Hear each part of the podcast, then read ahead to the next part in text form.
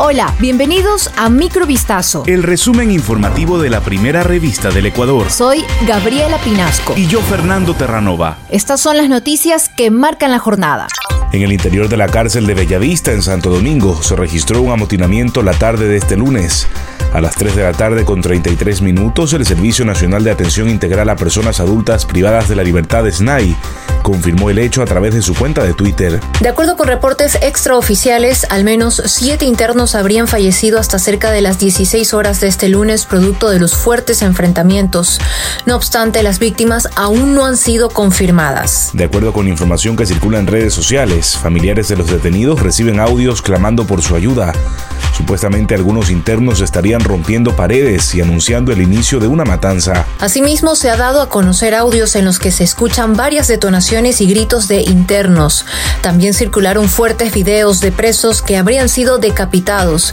Manténgase actualizado de esta noticia en vistazo.com.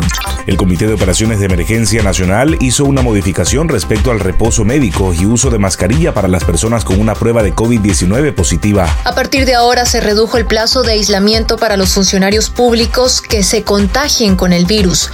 Ya no será de 14 días, sino de 5. Además, al regresar al trabajo utilizar mascarilla de manera obligatoria por cuatro días. Según el presidente del organismo, Juan Zapata, la flexibilización en las medidas de bioseguridad obedece a que esta nueva ola de contagios no llega a los altos niveles de inicios de año. Dos menores de edad fueron asesinados en un ataque de sicarios ocurrido en la cooperativa San Francisco, en el sector de Pascuales, norte de Guayaquil. En el violento hecho registrado la noche del sábado 16 de julio del 2022, los hermanos Alex, de 10 años, y Maite, de 6, murieron debido a los tiros realizados con un arma de fuego. Mientras que su otra hermana, de 5 años, resultó herida y se encuentra con pronóstico reservado en el Hospital Francisco y Casa Bustamante. Los asesinos que se movilizaban en moto llegaron al y primero asesinaron a un hombre. Una cuadra más adelante ejecutaron otros tiros a través de la ventana de una vivienda en donde estaban los niños. Según información preliminar, el ataque habría sido dirigido contra un familiar de los menores. Al final del encuentro entre Independiente del Valle y Emelec, cuyo resultado no favoreció al equipo azul y dueño del estadio donde se disputó el partido de fútbol, varios hinchas registraron incidentes en la cancha del George Capwell en Guayaquil. El Independiente del Valle derrotó al Club Eléctrico 2 a 3 este domingo, lo que le permitió alcanzar el liderato en la segunda fecha de la segunda fase de la Liga Pro de Ecuador. El resultado enfureció a varios de los emelecistas, quienes empezaron a lanzar objetos contra los jugadores del equipo visitante y luego invadieron la cancha del Capwell. La delegación visitante tuvo que ser resguardada por agentes de la Policía Nacional para poder escapar de los ataques.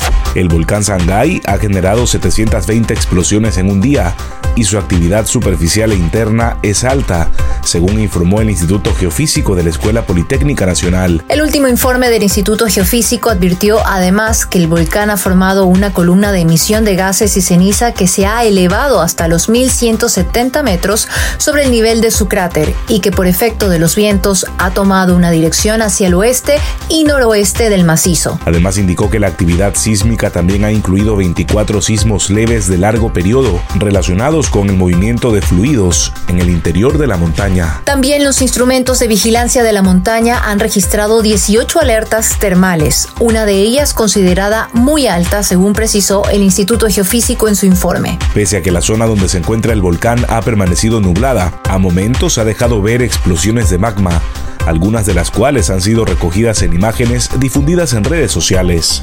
Esto fue Microvistazo. El resumen informativo de la primera revista del Ecuador. Volvemos mañana con más. Sigan pendientes a vistazo.com y a nuestras redes sociales.